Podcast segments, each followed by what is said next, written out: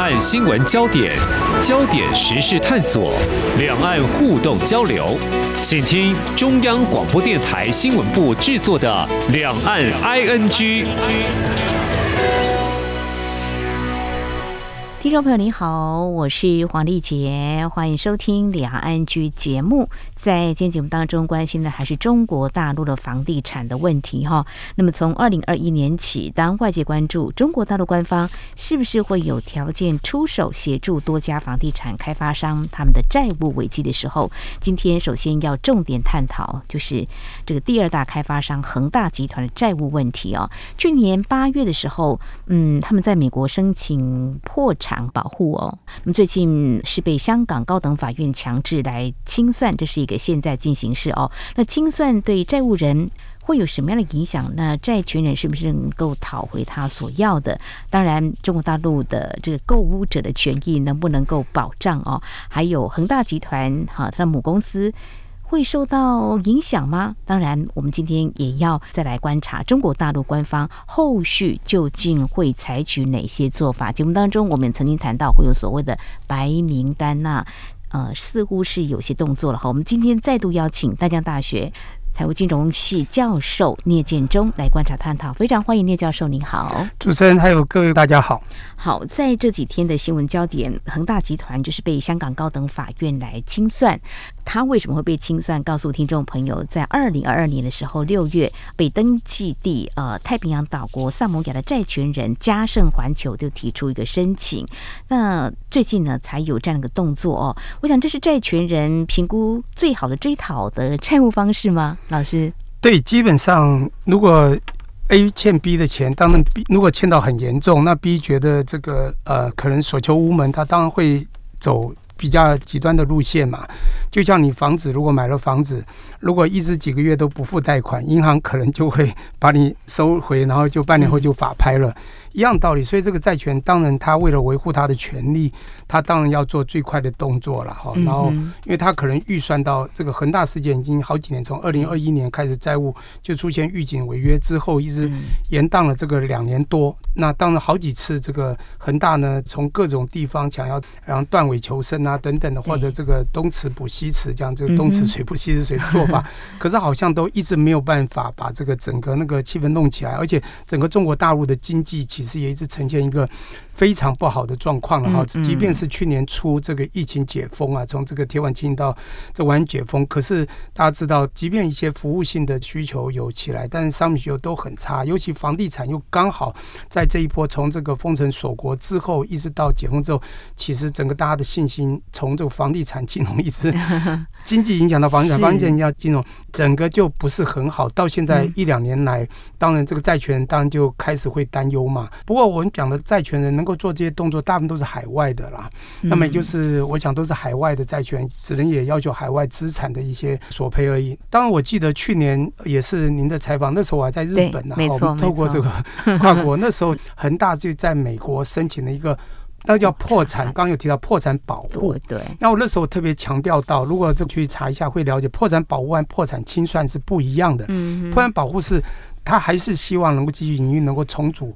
然后他认为还是有希望，希望在呃一定的法律这个保障之下，不要让债权人这个所讨的太严苛那的保护。如果是清算，就已经要走上清算程序了。但清算程序当然，这个任何公司像以前这个复兴航空或者什么倒闭，都会一定要找所谓的清算的代理人呐啊，就是有这个所谓的代理人。代理人当然他要处分的，他要做的动作，当然他这个一定是这个善尽他的职责，也希望这家公司能够继续。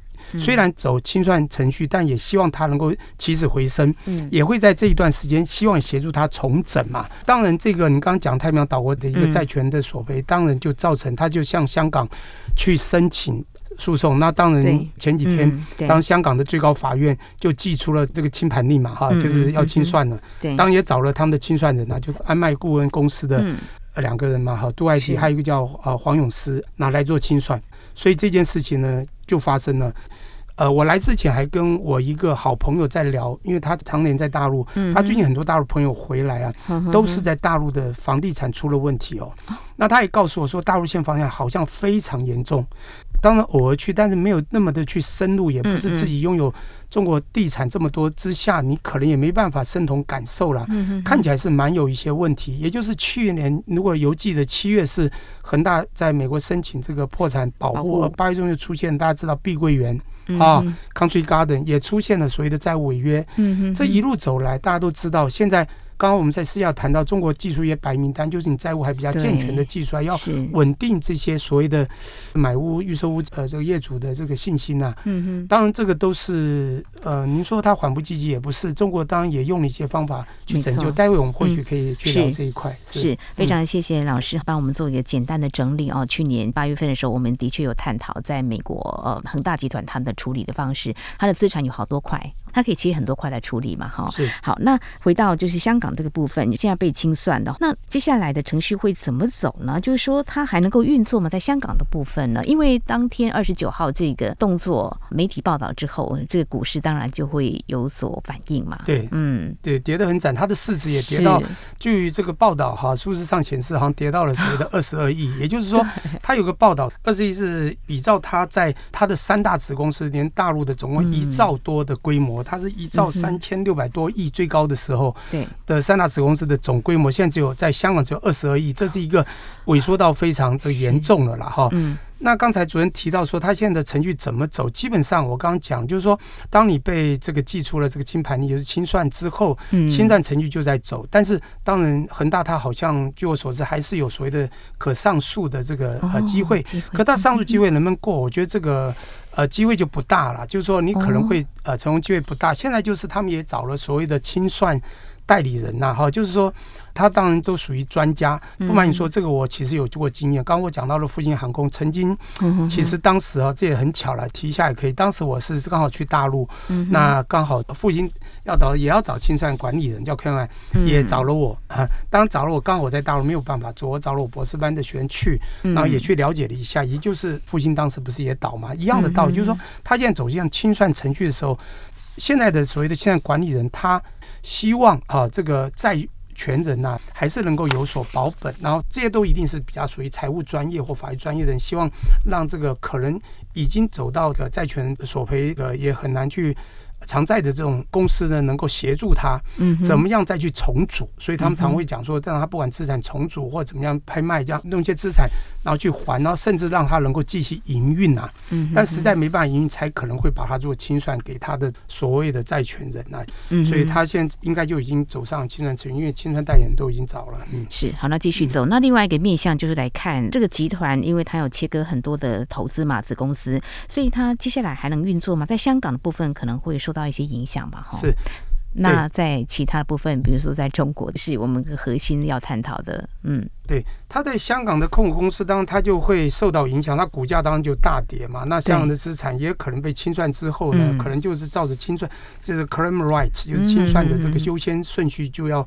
啊，慢慢偿还给他的债权人嘛，这样等等。那当然，可能他会剩余的这个小股东拿到的剩余资产可能就不多。有很多人说，哇，那就把它联想到，哇，那中国真的完蛋了，房地产金融就要崩溃了，大家会担心，整个恒大就要倒了。其实啊，如果你仔细去看，其实并不尽然。就像刚刚主持人讲的，嗯，当然我们先讲两块，一块是香港叫这边是属于他们的境外啦。再怎么样，虽然香港回归了。他们也有一个法令哦，是他内地和香港特别行政区域的一个法院的相互认定，好，还有这个执行民事这个认定是相互通的。可是，在这个财产清算这一方面，它并没有包含在内。那么这个时候呢，即便是香港被清算，其实对大陆的影响，如果从这一块。并不大，可是当你会有一些信心的影响啊，大家知道啊，恒大出事了，大陆是不是也会将来遭到清算？这时候我觉得就要分开两边谈，就是说只听到恒大被清算，那你必须强调它是香港，它就是跨境的，而且是海外资产啊，以及海外的债权人所这个处理的事情。但在他们的本土内，可能当然房地产现在也不是很好，但最少它可能还不会。走上所谓的北京认可，就马上也走清算这路线，应该不太可能。嗯嗯，我觉得是这样。但刚才讲到所谓的恒大哈，我觉得恒大，我之前开玩笑，就是在恒大二零二一年十二月开始有所谓的债务的延迟延宕，然后要面临违约的时候，是不是完全是房地产的因素？其实也不是，就是一个公司做大了以后，对，它变一个集团，嗯，它跨足太多行业，它有财富管理部门，嗯，当它财富管理部门尤其玩金钱游戏那一块一开始出现，刚讲的资金池不够，它就可能从这边资金池挖过去。东墙，当然它最大的还是一个房地产业，但它盖了非常多的楼盘，据说有一万三千个楼盘。这么大的楼盘中，其实当你资金流不够的时候，你可能就很难再续下去。这就是后来产生的，在隔年二零二二年，从他的债务违约，在他的楼盘开始资金流缺乏的时候，盖不下去之后，产生烂尾楼。嗯，这烂尾楼一出现以后，大家还记得，在二零二二年六月就开始出现了江西景德镇开始所谓的停贷事件。是，这一路走来就是英国嘛，鸡生蛋，蛋生鸡的原因，那也影响到其他房地产业。所以一路走来，到了现在二零二四年初了，中国的整个房地产业，当不管受到很大影响或整个蔓延效应，的确就很严重。也就是。我刚刚讲的就跟经济啊、房地产都是环环相扣了，包括甚至疫情的影响呢，就是大家的消费动能啊、投资人不够都有关心。那未来怎么走，真的要看这个中国的政府用什么样的力量去做了。对，嗯哼，呃，有相关的一些报道哈，多个媒体大概我们。整个来看的话，中国大陆的这个烂尾楼，因为现在盖不下去了嘛，哈，那就是民众购物意愿也都比较没有信心，所以粗估它有一千三百个，至少涉及一百六十二万户，也许这个还是比较保守的估计。重点，刚才老师你有提到，诶，中国大陆方面可能不会清算。可能他是审慎，还是说中国经济刚好也不太适合这个时候采取这样的做法？嗯，我觉得大陆啊，从二零一三年习近平刚上任时，那时候在那个巴厘岛开的 APEC 会议，那年的十月，二零二三年，嗯、我犹记得他当时提出了四样东西，我印象非常深刻。啊、嗯呃，讲到制造业的所谓的产能过剩、需求下滑，嗯、那当然这个供过于。需那当然就会产生他们经济可能会走 downtrend 走下坡。那这是第一个。第二个，我觉得他提出的更重要的，那时候李克强还因为他讲这句话，就做出了这个休克疗法，就是。让他们的这个地方金融不可以随便放贷。他提出两个叫做影子银行和地方债务。影子银行、地方债务，这个难免就是出现了太多在玩金钱游戏。那么当地方政府啊也不断的放债，然后呢开始呢大肆建设，也搞出了非常多的呃这地产。那么我要强调就是中国其实金融是分三波的嘛，就是第一波就是在这文革之前叫枪杆子金融，还有文革的时候叫城乡互助金融。而之后呢，大家都知道在中国买房子你是没有。地权你是就是一个地上权，对，所以呢，他们这个地权的税收是很大，所以我把它称叫房地产金融。房地产金融对中国的税收是很大的。当你这个房地产不好的时候，中国它面临的也是它税收的减少，它一定会想办法的去拯救。好，那我想这一次的这从恒大二零二一年底开始出现的债务要违约之下，其实他们就不断寄出了非常多的。很多人说，哎，中国会不会救？其实他一定会救啊，只是他会一波一波的来。呃，我自己所知道的讯息，应该可以把它分三段。就第一个呢，他从二零二二年十一月，他好像就丢出了所谓的金融十六条，那就推出了保交楼的这个做法。包括它有两个，一个是专项的借款，还有一个是保交楼的贷款的支持计划。嗯，那分别是三千五百亿和两千亿的人民币，总共是五千多亿哦，这是蛮大的一个数字哈。那么当然这是一波了哈，就是能够协助保交楼优先的偿贷权或者。楼盘的这个取得哈，那当然会在第二波呢，它是在隔年二零二三年的四月啊，那么他们当时呢也丢出了所谓的商品房消费的一个保护的一个相关办法。那这相关办法，当然也就是你买这个呃商品房这些预售屋的人呢，他将来希望他能够在房屋的交屋还有贷款的清偿的请求权呢，能够优先于债权人。那当然这是保护这个买房的人呐、啊。嗯好，当他第三波呢，我觉得他又丢出在去年十一月十七，也不是说丢出寄出什么计划，也就是他们也面临到了所谓的房地产金融的一个很大的压力，因此他们也开了一个重要的会，就中国人民银行啊，还有他们的国家金融管理。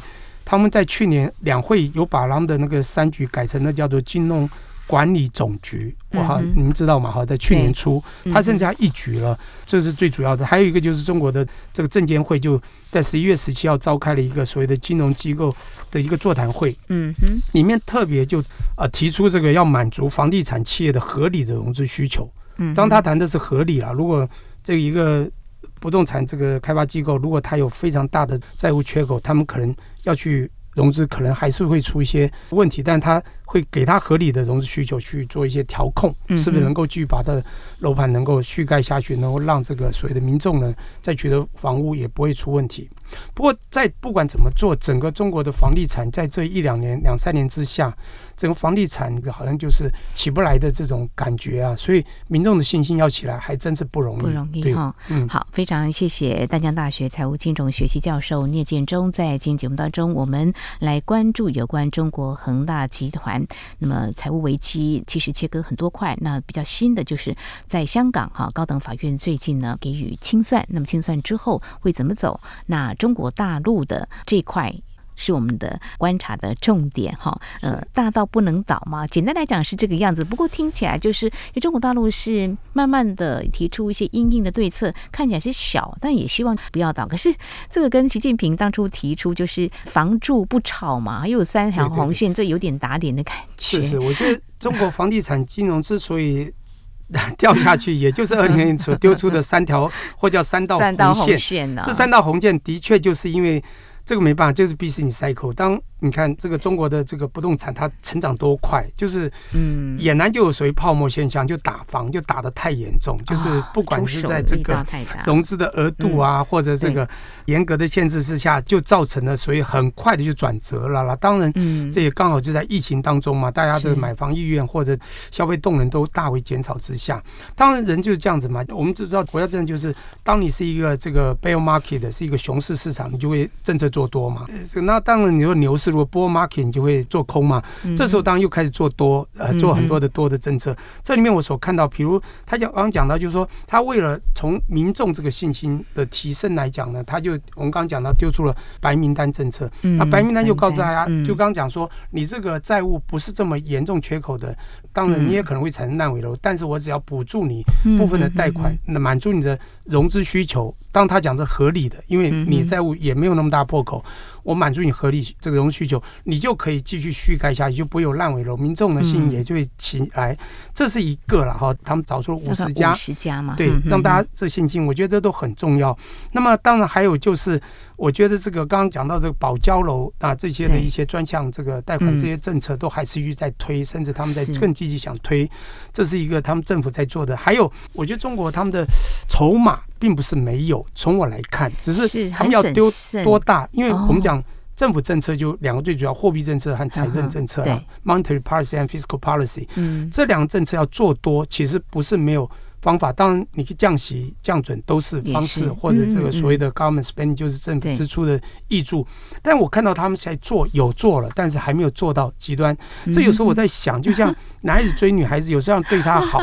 其实我觉得我对你稍微好，你送个表，请你吃个东西怎么样，你就会跟我了。发觉不对，他我还送你表，送你车，你可能还不是很喜欢。哪一天他可能把房子都送你，甚至给你进行采访，这时候搞不好你就呃跟着我了。我觉得。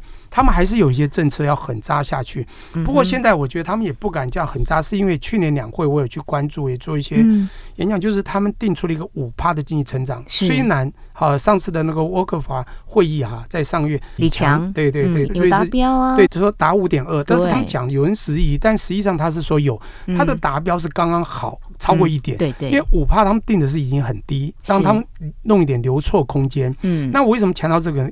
他为什么当时不敢定高？因为你今天解封了，去年初解封，你照理讲，那个不管白纸革命，我都认为是中国故意让你一个白纸革命，因为他必须解封。所以前年底、去年初他解封之后，我认为他应该会超过很高。我当时的误判，他们定了五趴，我觉得，哎，你为什么要定这么低？他历史还不是这样，除了这个二零二零年不敢定之外，其实都没有定那么低。他定这么低的原因就是要容错，因为他们也知道，所以他很多政策现在还不敢丢，但。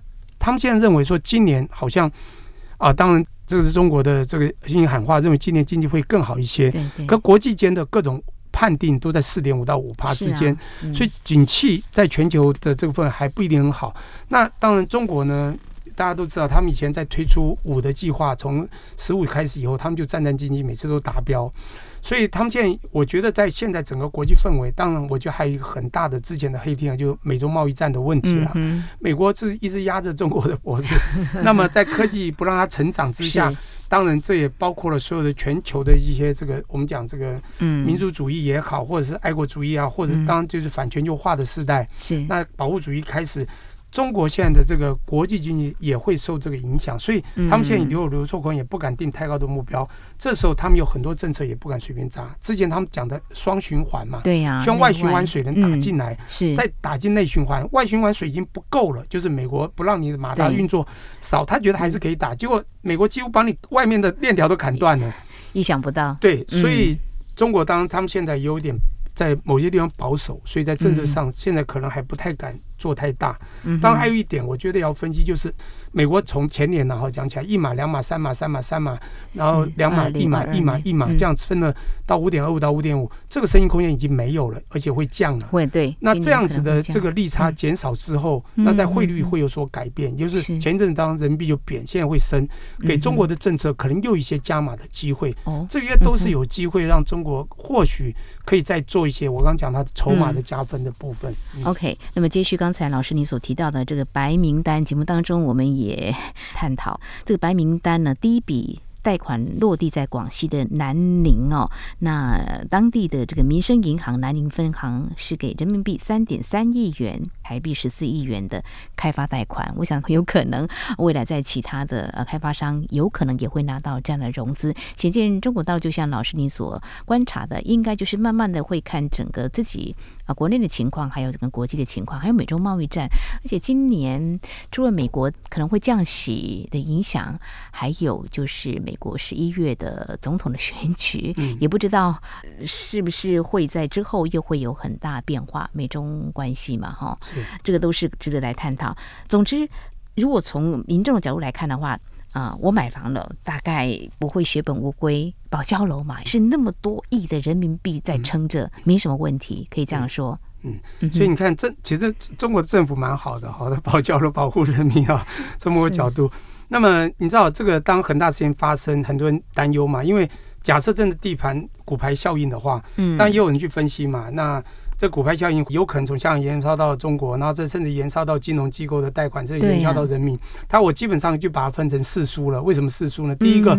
今天拥有这个公司，不管大股东、小股东，股东输了，尤其小股东，大股东有时候还做一些财务操作。嗯，像说第二个呢是债权人输了，因为你可能血本无归，拿不到钱。对。第三个人就是买房的，因为这房地产就也可能输了，就是你心情也输，然后房子如果拿不到更输了。嗯。第四个当然就是政府输了嘛，那政府就大输了，这个就麻烦。所以政府当不舒之下，可能这个前三个都要去保护哈。那刚刚你讲到那个。白名单之后，然后当中国去挹注了一些这个贷款的融资，我觉得这就是刚刚讲的满足房地产企业的融资需求的部分。那刚刚讲它叫做合理，对，啊，合理满足的意思就是说，它为什么合理？就是说，假设你的债务非常之严重，即便我给了你钱都救不起来，请问你还要给他钱吗？但如果融资给你，你是合理的融资需求哦，你合理不是啊？我已经垮到很多，欠了很多人，但你借给我一点吧，我要救下，但 眼看就。可能不太好，不太有未来，那你还愿意借吗？这就是问题，所以他才会有白名单计划。所以你刚刚讲的救了一家，一定会有第二、第三家，因为现在很多在边缘。嗯，我觉得白名单就是这些没有问题，大家不用担心。即便他现目前烂尾了，我们去给他满足合理融资需求，未来你这个小业主你可以拿到房子，这样不用担心。所以他会从这里呢去不要产生所谓的的蝴蝶效应嘛，大家都很严重。我觉得这个很重要了哈。嗯哼，那当然。刚刚讲到这个国际氛围啊，是没有错。这个我们讲说，从二零一九年到现在，我们讲三大黑天鹅了哈。当然有一个现在还在走，但好像影响就有限，叫俄乌战争。但另外两个呢，有一个我看要走很久，那就是美中贸易战最早发生，二零一八年三月二十号开始祭出三零一这个调查法案。那当然还有一个就是疫情，疫情现在。照理讲，解封应该全球的动能要起来，但是它就是被我觉得还是美中贸易战。嗯哼哼。当时的这只黑天鹅和 COVID-19 这两只，在中国又采取完全的清零政策，也就是它的费用啊，这个减免啊，这个税的减免，然后又花了很多的这补助，所以这个财政也出了一些问题，所以又卡到美国呢，这个外流的水不行，所以中国经济现在他们就我认为有点半保本式的。那又碰到房地产金融，所以我刚刚讲就是在财政这货币政策之下，好，那他们现在我觉得是有一些筹码，但是还不敢做的太极端，所以现在讲的是合理的融资需求。嗯、是，当然回到原点，就是恒大，因为的确您刚讲的 too big to fail，就是大到不能倒，太大了我们不能让它倒，这种观念，中国应该会想办法保护它。嗯、但如果它真的不行，我觉得一定可能不会走到去那，也会想用办法用其他的，不管是国家的资金一直，或找其他大盘商去。啊，做某些呃程度的整并，呃，这么觉得 acquisition 这种做法，M&A 的做法有可能，我觉得应该是这样，嗯、或者这个部分资产切割，让它不会影响太重。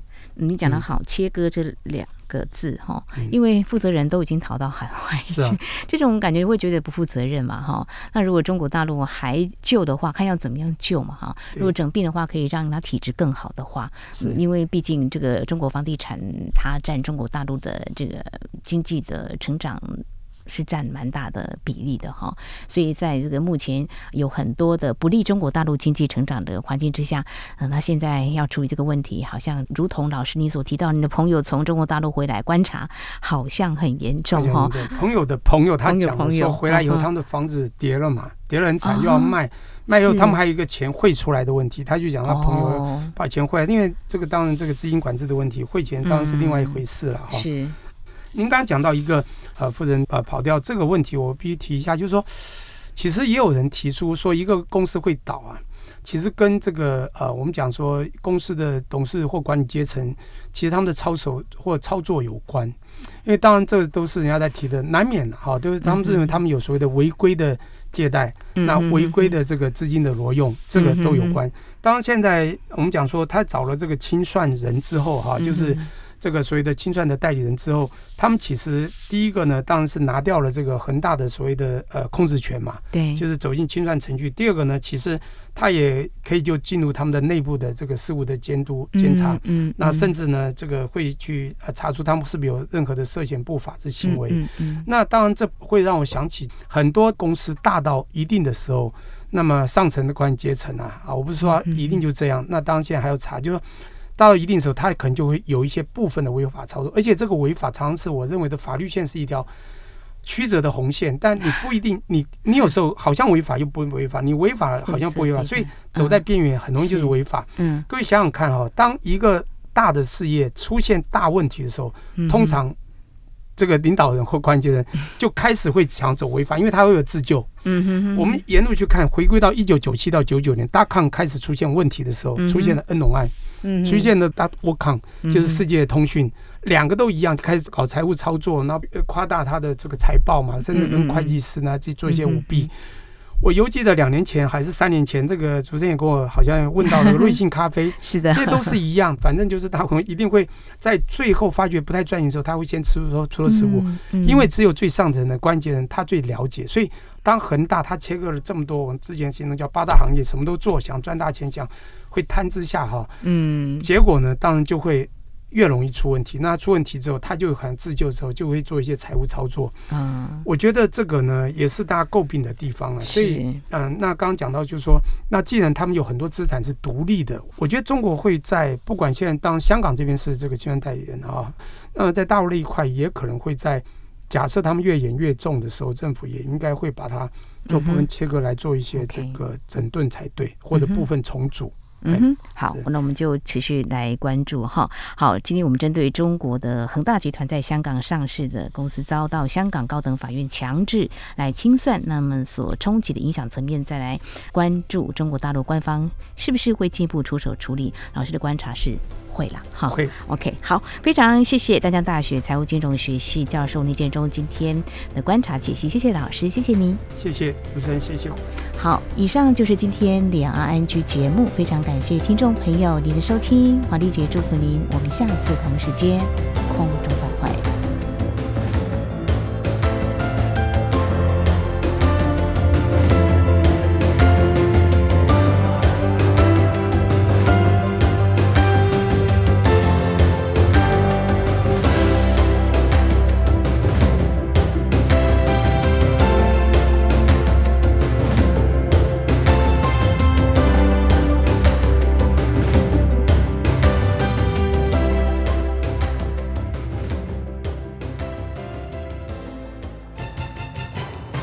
于台湾的政治、社会与历史，以及中国的新闻事件及议题，台湾是怎么想的呢？中央广播电台每周五晚间九点三十分到十点播出的《台湾怎么想》节目，王家轩主持，以人为出发点，进行深入访谈或解析，多面向探索人物、书籍、历史与新闻等议题。精彩丰富的节目内容，请锁定每周五晚间九点三十分到十点播出的《台湾怎么想》节目。